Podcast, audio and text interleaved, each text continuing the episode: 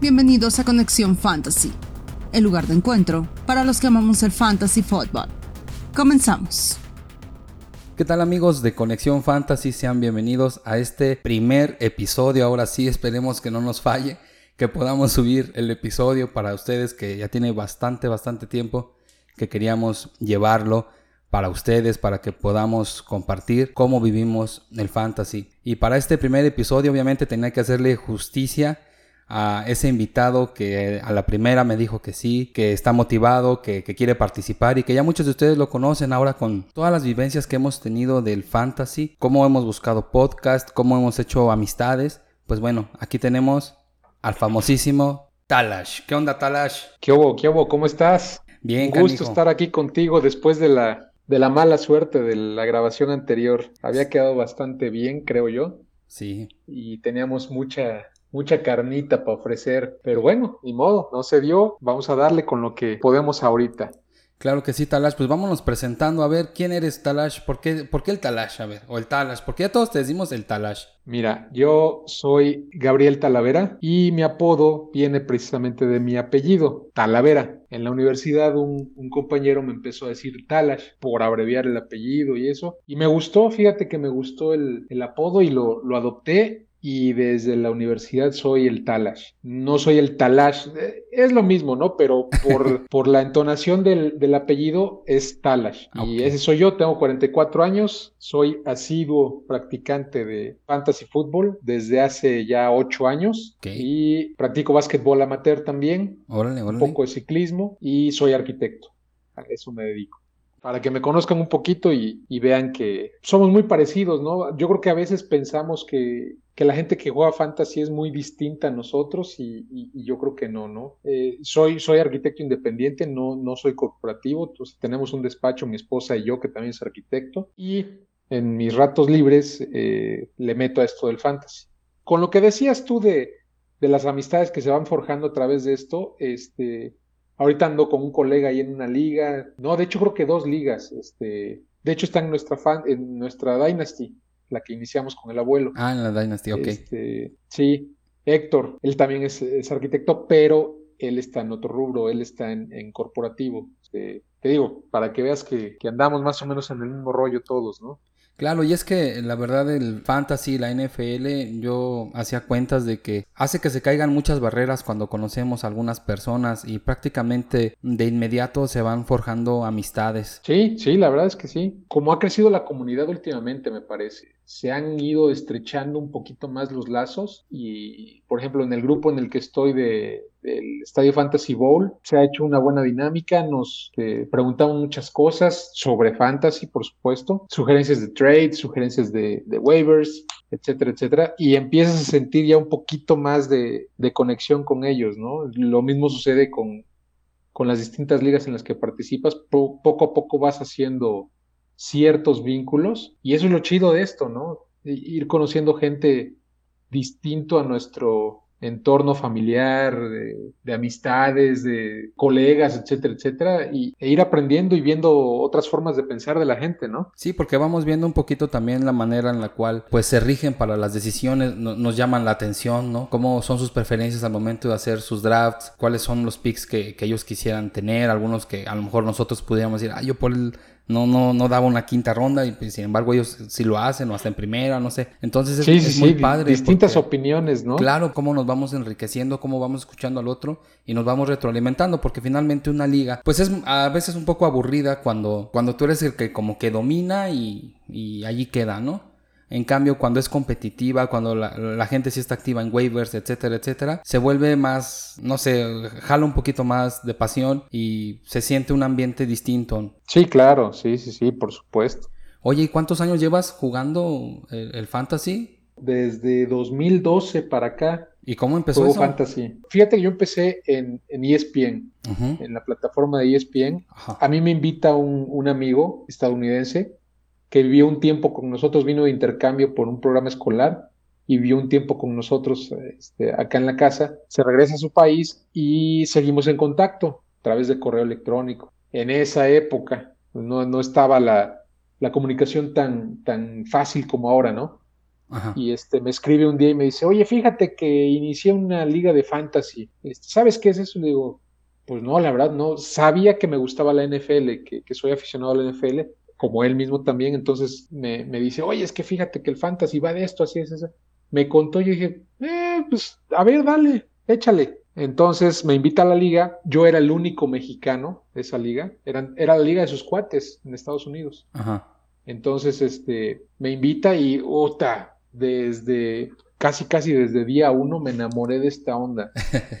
No sabía yo absolutamente nada, pero nada. Vaya, lo platicamos el otro día que, que se malogró la grabación. Así es. mi, primer, mi primer pick fue, era una liga de ocho, fue una liga chiquita, empezó como una liga chiquita yo tuve el, pick 6 y fue mi pick de ronda 1 fue Big Ben. ¿no? O sea, siendo Steeler y, siendo mi lolazo el Big Ben y todo eso, pues error de novato, ¿no? O sea, ¿cuántas veces no hemos visto eso de, gente que entra por primera vez al fantasy que, comete ese error, ¿no? El año pasado introduje a un, a un buen amigo a este mismo mundo, también Steeler, y se repitió este, ocho años después con Big Ben. El, el, sí, el pick de primera ronda con Big Ben. Entonces, eh, es, es, te da risa, pero, pero te das cuenta que hay patrones, ¿no? oye, pero no este le orientaste, no le dijiste, oye, más, más o menos así, algo. No, pues más o menos platiqué, le, le, dije de qué iba el asunto y... Él quería Ben. Y de ahí, pues ráscate con tus propias uñas, ¿no? Claro, finalmente las decisiones son de ellos. Lo, lo empecé a a pendejear, perdóname la expresión, pero así me llevo con él. Le digo, oye, ¿qué hiciste? Ya le empecé a decir, oye, fíjate que esto va así de esto, así, o sea, cometiste un errorzazo de, novato y terrible, y además le duró cinco cuartos el pobre Big Ben, ¿no? Me, morí de risa. En esa ocasión, fíjate, hice una especie de draft presencial porque no nos juntamos, es, imposible en esta liga porque somos de, todo el, de todos lados del país. Esta es la liga que, en la que empecé yo y en la que ya nada más quedo yo como, como miembro este, inicial, miembro fundador. Todavía el año pasado, Mark, que fue el que me invitó, eh, estuvo y él me habló, estando en Estados Unidos, me hizo la llamada el día del draft y estuvimos este, a través de WhatsApp en, como en presencial él y yo, muriéndonos de la risa de, esa clase de picks, por ejemplo, y en ronda 4 platicábamos, ay, no sé por quién ir y ya sabes, la carrilla, ve por tu pateador, güey, de una vez, porque hay que asegurarlos o tu defensa. Y la, verdad es que hablamos como hora y media y estuvo fantástico, o sea, nunca he tenido un draft presencial, pero me imagino que son, son fantásticos, que son otro rollo y, y que hacen, le dan muchísimo más sabor a esto, ¿no? Que, que el draft es parte fundamental del, del fantasy, es una de las partes más, más importantes de la temporada, ¿no? Sí, yo creo que nos, nos convoca a estar juntos, nos convoca a divertirnos, nos convoca también así como echarle ahí jiribilla a nuestros comentarios para ver si el otro cae. Y, y bueno, también a veces los corajes cuando alguien te snipea por ahí algún pick que tenías pendiente ahí, que creías que lo ibas a lograr y, y no lo lograste. Oye, ¿y cómo viste la semana 2? Híjole, pues completamente atípica, ¿no? Sabemos que las lesiones ahí están, pero, hijo, se iban desarrollando los juegos y te iban llegando las notificaciones y... Híjole. Yo dije, están cayendo como moscas uno tras otro, ¿no? Yo afortunadamente no tuve muchas lesiones, sí, sí no me libré, sí no me libré. Yo, yo estoy perdiendo a McCaffrey en dos ligas, ¿sí? una de paga, la más importante, la, la, liga, la liga NFL en la que participo. Híjole, híjole, ajá. Sí, fue, este, no, miento, es otra, es otra que tengo de paga, es, es que es en, NFL, porque ya me acordé, la liga NFL, yo fui con el pick 2 y tomé a Zeke en vez de, de Saquon. Entonces la libré. El año pasado tuve Saquon, el año pasado gané mi división ahí en la liga, la, la división sexta y mi pick número uno fue Sacón, que ves que se lesionó y estuvo, me tuvo ahí en vilo como cuatro o seis semanas, porque estuvo fuera cuatro, si no mal recuerdo, y estuvo todavía otras dos o, tres que no daba nada. Y dije, ya, Ali Gorro, al final cerró muy bien y me dio el eh, campeonato. Sí, sí, te ayudó al final, ¿verdad? Pero este año dije, no, voy con Zeke y. Que fíjate, no, no, no pensaba yo en, posibles lesiones de Sacón, sino vi así como una mejor ofensiva y hasta ahorita me está, me está redituando. Sí. Me dolió mucho que la, que la semana pasada este, fuera snipeado, vamos a volver a utilizar el, término, por, por Dak, que se comió los, los touchdowns por tierra. Imagínate que, que sí hubiera tenido esos tres touchdowns por tierra, olvídate. No, pues vamos al cielo. Hago récord de puntos, yo creo. Sí, y de hecho yo también en este mi en, en, un draft que tuve, eh, me tocó el pick 2 y pensaban que iba a tomar a Saquon, pero mm, yo sí preveía que o a mí no me daba la espina de que iba a tener una buena temporada por el hecho de la situación en la que se presentaba, ¿no? Y por ende, pues quizá al saber que es la herramienta principal de Nueva York, pues lo iban a, estar cazando, ¿no? Y, mira, ciertamente este tema de las lesiones a todos nos ha sorprendido. No, no es favorable y yo creo que un jugador fantasy que espera la lesión de otro para que le vaya bien en su, en su equipo o para a lo mejor se eligió un handcuff, pues la verdad es que no está chido porque no, se le desea a, nadie una lesión, ¿verdad? No, no, no, no, no me gusta, no me gusta pensar en eso. Claro. ¿Por qué? Porque, porque no me gusta que se, que se lesionen mis jugadores. Por lo tanto, no, no se me hace justo que los jugadores de tu rival se lesionen también. Claro, se dan y, y, en su momento dirás, híjole, qué suerte y ya la hice, ¿no? Pero tanto así como de estar este, diciendo, ay, que se rompa fulano y que le pase a, algo a Perengano. no, no, no. Pero sí te digo, este, semana 2 atípica, como sabíamos que iba a ser esta temporada, porque hubo quien la rompió en semana 1 y en semana 2 poco o nada, y yo creo que así nos vamos a ir, ¿eh? O sea, va a ser una temporada de, de mucha suerte. Eh, hace rato platicábamos en el grupo de, Estadio Fantasy que alguien decía, es que el fantasy es mucha suerte y, yo le dije, sí, pero es mucho análisis y posteriormente suerte, porque a final de cuentas no deja de... Tenemos los estudios de los jugadores y sus rendimientos y eso, pero a final de cuentas, vaya, normalmente tomas a, los mejores o de los mejores en su posición, etcétera, etcétera. Pero sucede que hay partidos donde no tienen nada, ¿no? O sea, donde se van en cero y grandes estrellas. Por ejemplo, Julio Jones, eh, lo tengo en, una liga estándar.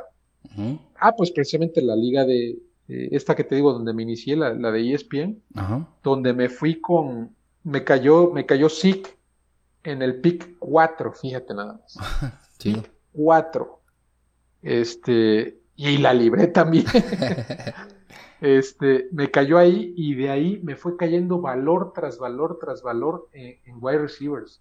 En ronda 2 me, me, cayó Julio y dije, no, pues lo voy a tomar. Me decías que platicáramos sobre, sobre picks de, medio arrepentimiento. Eh. Y fíjate que cuando terminé el draft, eh, sí estaba yo que me, que me daba de topes porque prácticamente me fui en una zero running back modificada porque obviamente en primera ronda tomé a Zeke, pero después fue wide receiver, wide receiver, wide receiver por lo que me llegaba. Claro, el balón ronda 2 pasar. Julio, ronda 3 Godwin, ronda 4 eh, híjole, no me acuerdo, pero fue wide receiver, o sea, hasta ronda 7 u 8 creo que volví a tomar un, corredor.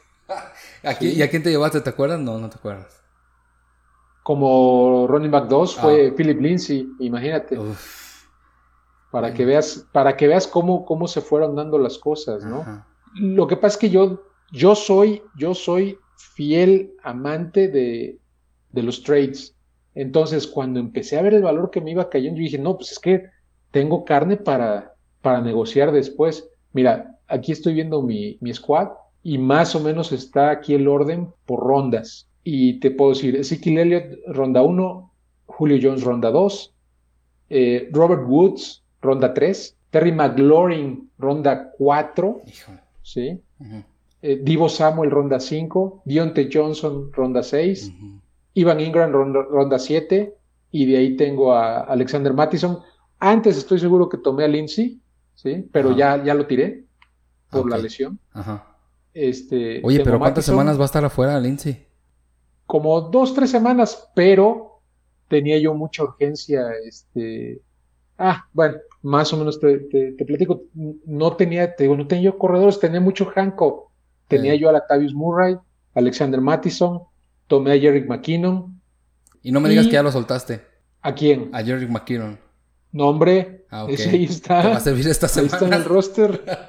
Y, ahorita puede que sea titular. Sí, de hecho Mostert Tevin Coleman está- va a estar afuera. No, Tevin Coleman también va a estar afuera algunas semanas. Coleman ya está entendido. fuera. Fíjate. Igual, dos, tres semanas confirmado. Eh. Y este. Y Mostert Y está ahí como poco probable que juegue. Entonces, puede ser que McKinnon sea titular esta semana. Sí. Pero en waivers tomé a mi muchacho, James Robinson. ¿Sí? Ok. de, Bueno, de Jacksonville. Es que se, se fue Raquel Armstead en, en COVID Sí. y Osigbo se lesionó, no sé qué le pasó, la mano, no sé qué. Y este, y dije, pues, ¿qué me queda más que tomarlo? Y ya ves, semana uno, eh, aunque tuvo todo el volumen. Y Sí. semana dos ya me dio puntitos. Entonces, yo estoy feliz con mi muchacho tomado en waivers. Entonces ahí dije, ah, ya, ya empezó a, a componerse la cosa. Pero este, esta semana que, que acaba de pasar, hice un trade, di a, a Godwin, po- a Godwin y a Latavius Murray por este, Nick Chubb. Y entonces ya me siento más estable con, con los corredores. Se armó ahí la polémica con, con la liga, Ajá. que no, que no era justo el trade, que quién sabe qué.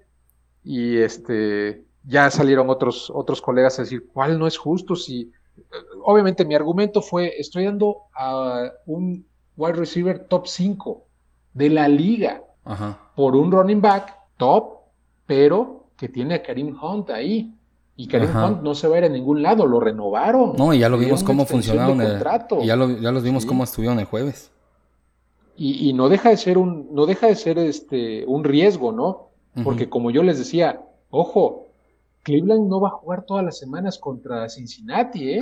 Y a lo mejor acaba de pasar el mejor juego de Chubb de toda la temporada y no lo tuve porque el trade se procesó hasta, hasta hoy martes. O sea, son apuestas y, y- y la gente que se puso ahí rabiosa, vaya, Pues es que a lo mejor ellos querían que hicieras el trade con ellos, ¿no? es que exactamente, yo siento que la gente, no lo hagan, por favor, la gente que, que, que veta los trades es gente frustrada que o no los, o no los logra o este, o no los quiere hacer. Y una vez que ven que alguien está trabajando, oye, me llevé dos días de negociaciones explicando, ofreciendo, argumentando, etcétera, etcétera, hasta que a final de cuentas me dijeron, órale, va. Sí, o sea, es todo un trabajo, para mí es todo un arte, ¿eh? El trade es un arte para mí y me encanta, yo soy fanático de los trades, yo siempre estoy pensando en mejorar mi equipo, a veces a cambio de, de, de soltar valores altos, porque de eso se trata, de que los trades sean parejos. Obviamente, si un trade es completamente disparejo, ¿qué te puedo decir? Cambiar a, a Ryan Sukov, o es más, a, a Harrison Butker, el- uno de los mejores pateadores de la liga, si no es que el mejor en estos momentos, por, por ejemplo, Christian McCaffrey, obviamente eso no va, ahí sí no, pero de ahí en fuera, o sea, los trades parejos o no parejos, soy un ferviente creyente de, de que cada quien hace con su equipo lo que quiera, excepto si hay colusión, ahí sí no. Y es que también vivimos una, digo, porque me ha tocado ver en algunas ligas que estoy, un- una idea preconcebida de que el que te propone un trade eh, te quiere fregar, ¿no? Es como... sí, entonces, es, si es tú el estás- pensamiento. Claro, entonces si tú estás medio, medio menso, pues sobre ti va a ir y, y- y te va a proponer, ¿no? E- Esa es la, la idea. Pero fíjate, ahorita que te platico esto, mm, quisiera sacar a colación lo que nos aconteció precisamente por un error que tuve en la liga del Peyton Ball, en la, en la segunda liga, donde me equivoqué con, los, con el momento de los waivers. Sí, sí, sí. Quiero decir aquí públicamente que la verdad los compañeros que están en, en esa liga son unos caballeros. Porque por el error que tuve, ellos soltaron a los jugadores que habían tomado. Es- Estaba, estaba puesto como acabando el lunes, los jugadores ya no estaban como en waivers, entraban directamente. Así es. A- Quedaban agencia como libre. agentes libres. sí. Exactamente. Entonces los toman y cuando platicamos los sueltan y, y- y fue un ambiente, la verdad, es algo que no es que yo esté en muchísimas ligas y que esté ahí viendo eh, situaciones, pero un poquito de lo que he visto en Twitter a lo largo de, este tiempo, los comentarios, todo lo que sucede en los conflictos que se genera ad intra en, los, en las ligas que se comentan, en Facebook, en Twitter, etcétera, pues a mí me habían hecho pensar que, pues, pues el, el grueso es como, siempre hay como conflicto, y ver en esta liga platicando, sueltan a los jugadores y se respeta, hicimos un, una tablita de Excel donde también me ayudaste a corregir un error ahí que tuve. Entonces, el, ver esa, esa buena onda, porque finalmente también estamos en, en, esta onda de que es para beneficencia, para ayudar, la verdad, es una manera en la cual se puede, y esto es mucho trabajo del comisionado, que pueda lograr que se viva una honestidad dentro de la liga, porque si bien es un juego, ah, sí, claro, por supuesto, que es labor del comisionado, sí. Claro, claro. Si, si bien nos apasionamos y bien lo, lo disfrutamos y todo, pues bueno, también este momento del diálogo donde se, convoca a, una, a un sentido común, pues bueno, se logra. Entonces, la verdad yo estoy muy contento, muy, muy agradecido también, por eso quería aprovechar este momento también para decirlo. Pero tienes razón, Talash, en los trades, cuando uno acostumbra a hacerlos y, tiene esta práctica honesta, pues lamentablemente no todos lo tienen. Obviamente conforme va pasando el tiempo en las ligas, pues la gente vas sabiendo quién sí es confiable, quién sí propone algo que, es parejo claro, y quién no, porque también los hay, ¿no? También hay quienes son ventajosos. No, y, también incluso hasta vas sabiendo quién, quién no va a pasar ningún trade. En, esta liga soy comisionado, heredé yo esta liga, y es una de las que más aprecio por lo que ya te, dije, porque es la de más tradición, por todo el tiempo que llevo en ella, porque soy socio fundador, ¿sí? De hecho, pues ya el único miembro fundador. este, entonces, modifiqué eh, la cuestión de los vetos, precisamente por eso, para, para evitar el, el, veto el, veto fácil, ¿no? Entonces, modifiqué y para que una transacción se eche para atrás, requiere ocho vetos en contra, cuando lo normal es cuatro o seis ya cuando mucho. El año pasado estuvo en seis. Entonces, ahorita lo modifiqué a ocho y si te pones a pensar que tienes... Eh, 12 miembros y hay dos involucrados, te quedan 10. Entonces, de veras tiene que ser una gran mayoría, o sea, 8 de 10, para que el, trade no pase. Porque, porque si no, olvídate, eh, se vuelve un relajo. Eh, viene el reclamo, fíjate, el reclamo eh, del trade que te digo vino de, un español, está desde el año pasado en la liga. Y había estado muy bien, o sea, de, hecho, el ambiente está bien, ¿sí? En la liga se ha, se ha se ha vuelto bueno, pero este hombre sí eh, reclamó mucho y que no era justo y que y por ahí hizo una referencia a un trade de la temporada pasada con el cual según él yo gané la liga porque soy el campeón reinante de, esta liga. Ajá. Ah, con qué orgullo este lo dices, ¿eh? Ah, claro. Te digo, pues es, mi liga más, más querida. Y, y, el año pasado instituí eh, entregar es liga de apuesta, ¿sí? Y, Pero más allá del, premio económico, entregar un trofeo con, con, el membrete de qué año, a qué año pertenece, etcétera, etcétera. Entonces, todo eso le va dando más, más saborcito a la liga, ¿no? Entonces, te digo, este hombre muy, muy este, exacerbado por el trade, y sale el otro, que también ya lo conocemos, va para su, este es su tercer año, que le dice, si no te gusta el, el trade puedes vetarlo. Y yo así como de, o sea, se me hizo, se me hizo sensato su, su, comentario, pero después dice, yo ya lo hice. yo así de, ah, por supuesto que lo ibas a hacer, a ti no te gusta ningún trade, ¿no? Claro. Entonces, este, vaya, vas conociendo a, ahora sí que a tu gente, ¿no? A la, a la, gente de tu liga, vas conociendo con quién sí, con quién no, quién hace cierta clase de picks, y todo eso es parte de la diversión, ¿no? O sea, no, no, no hay por qué pelear. Efectivamente tienes razón, o sea, sí hay, hay veces que se pone la cosa muy, muy brava en otra liga donde soy comisionado. Y hubo ahí un trade. Una persona mandó a Cortland Sutton en un trade y, y, la otra persona no aceptó porque fue cuando se lesionó el hombro. No ah. fue esta semana, fue la semana anterior. La anterior, sí, señor. Este, el otro miembro pensó que fue de muy mala leche, ¿no? O sea, porque según le había enviado. Yo no pude checar este, horarios para saber realmente si ya estaba lesionado y mandó el, la propuesta. Que aún así, sí, sí es, eh, originalmente o per se es desleal, ¿no? Pero es, es, labor tuya como jugador fantasy estar enterado de, la, de, de, todas las situaciones. Entiendo que nadie se dedica al 100% a esto. Este, lo hacemos por diversión y obviamente tenemos trabajo, etcétera, etcétera. Desde luego. Pero pues tienes que estar informado, ¿no? Y saber qué rollo antes de decir acepto o antes de decir no acepto. Entonces, te digo, puede ser mala leche, yo no lo haría, personalmente yo no lo haría, pero vuelvo a lo mismo, pues es tu obligación estar al pendiente de todo eso para que no te chamaquen también, ¿no? Bueno, sí, pero eh, se malinterpreta eh, cuando hay alguien que no tiene un poquito de profundización en, en, ver estadísticas, ver quiénes están lesionados, o sea, conocer cómo, cómo va evolucionando, cómo va caminando la liga. Cuando no tienes tú eso, me ha tocado ver, y te proponen un trade, la misma inseguridad que tienes es por la ignorancia que tienes, ¿me entiendes? Ah, por supuesto. Como no estás enterado, entonces tú te quedas, híjole, me, querrá meter el pie este cuate y se, y se genera ahí una, una, suspicacia y es una, como tú le dices, es una responsabilidad, sí, de la persona, pero pues hay, hay quienes sí mm, le echan más, más lente, que quienes sí tienen más oportunidad de verlo. A lo mejor algunos por, trabajo, por esposa, por hijos, por enfermedad, etcétera. Claro. O hasta por mero gusto. A lo mejor tienen tiempo, pero no le dedican tanto tiempo. Pues e, e, es, es quizá uno de los caldos de cultivo que puede generar la inquietud del, oye, ¿por qué me estás dando a este jugador, no?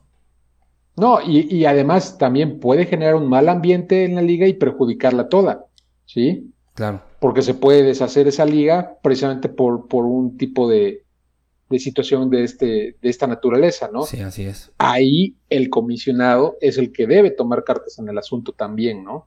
Así es. Y este, y, y es que no es fácil ser comisionado, o sea, tengo un, tengo un colega que metí hace dos años a esto también y, lo mismo cayó redondito, que todo el tiempo está con la carrilla, no, voy en contra del comisionado, lo voy a derrocar, yo, yo sé que es carrilla, ¿no? Claro, ahí es otro ambiente. Ya en privado, si ya en privado le escribo y le digo, cabrón, te voy a hacer comisionado nada más para que veas la pinche chinga que implica esto.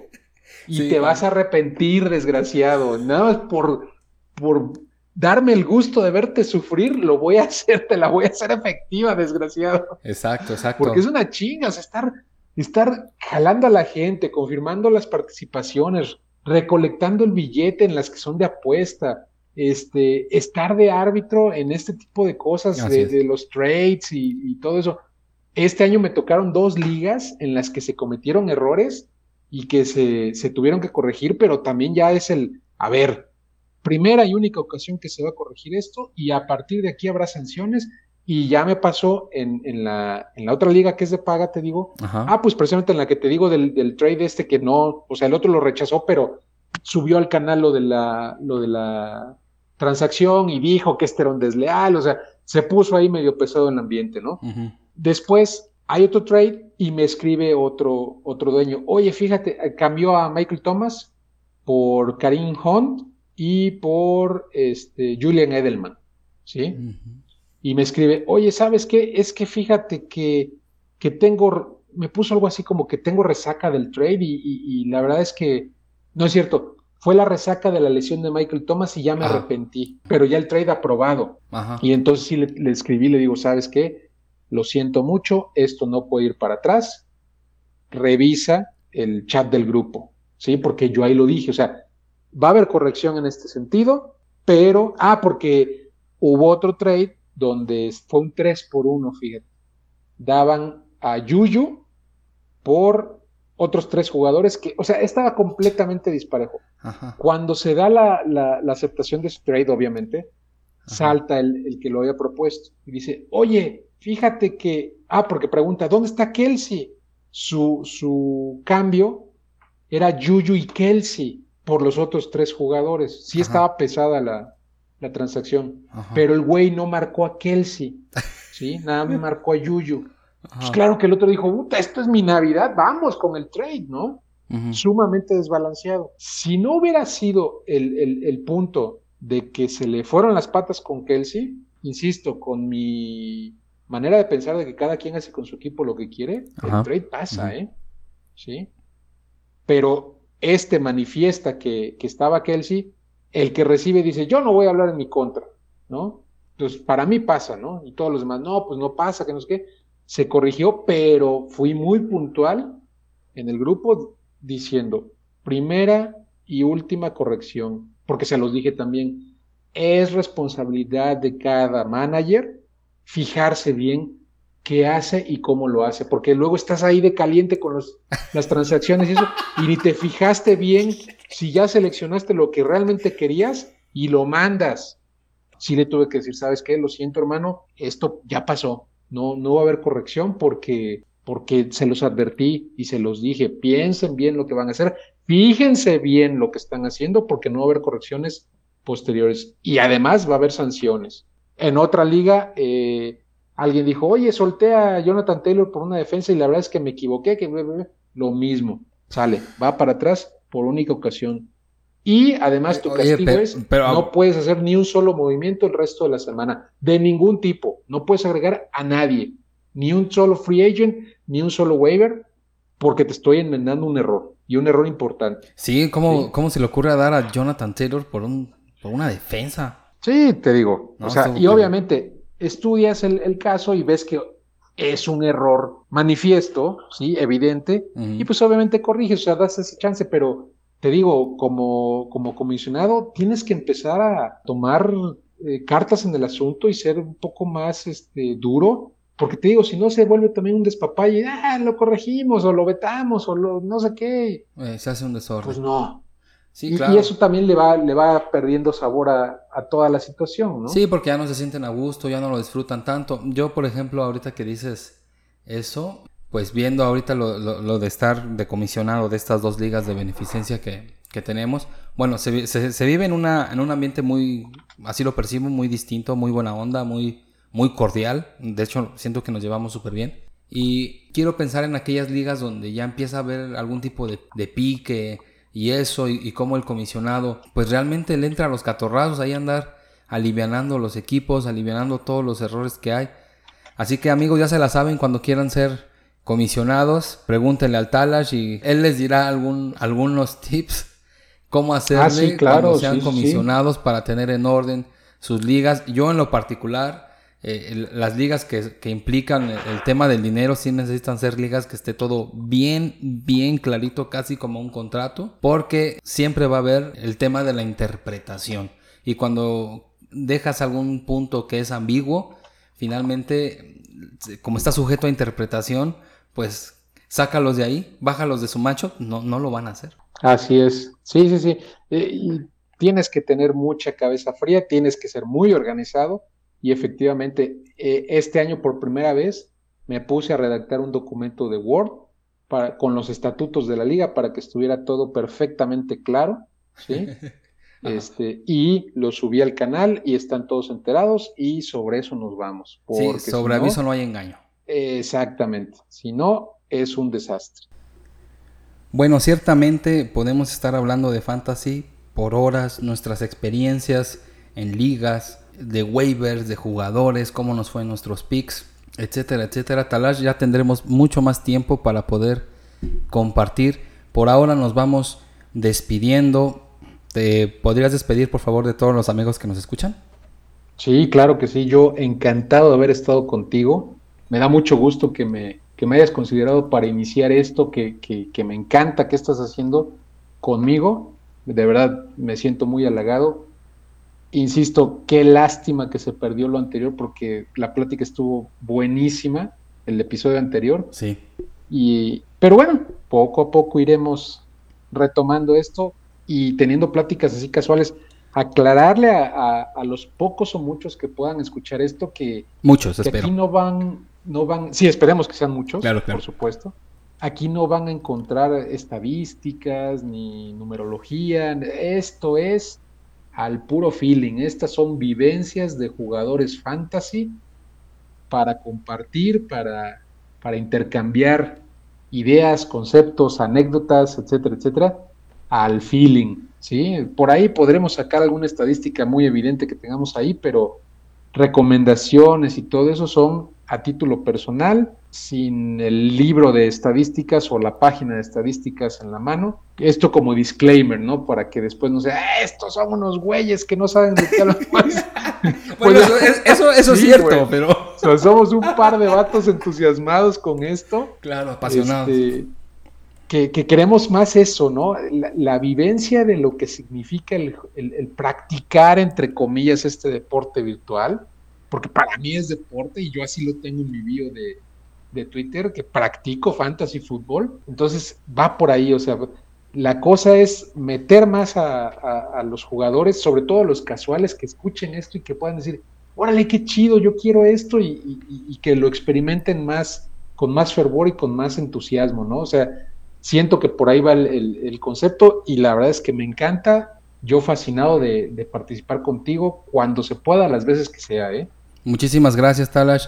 Ciertamente este podcast, eh, el fin es que podamos hacer comunidad, que podamos compartir cómo lo vivimos, cómo lo sufrimos, cómo lo gozamos, cómo es nuestra experiencia fantasy. Yo creo que hacía falta tocar esta parte que es la parte emotiva que es la que nos mueve, es como un motor, es donde estamos al pendiente de, los partidos, cambia nuestra manera de ver el deporte, cambia inclusive también eh, algunas dinámicas que tenemos, solo que yo les comentaba, bueno, no descuiden la parte de su trabajo, no descuiden a sus hijos, no descuiden sus responsabilidades, porque finalmente cuando el fantasy o cualquier, cualquier otra actividad eh, sobrepasa tus responsabilidades, sobrepasa algunas cosas que, tú necesitas poner por prioridad, ahí ya no se vale. Ahí ya no se vale que descuides a tu esposa, que descuides a tus hijos, que descuides tu trabajo. Ahí ya no se vale. Este espacio de encuentro es para que lo platiquemos, hagamos comunidad, nos enriquezcamos con las experiencias de los demás. Ustedes amigos están invitados a compartir, a integrarse en este podcast Conexión Fantasy, un espacio de encuentro para los que amamos el fantasy. Mi nombre es Christopher Omar que tengan muy buen día.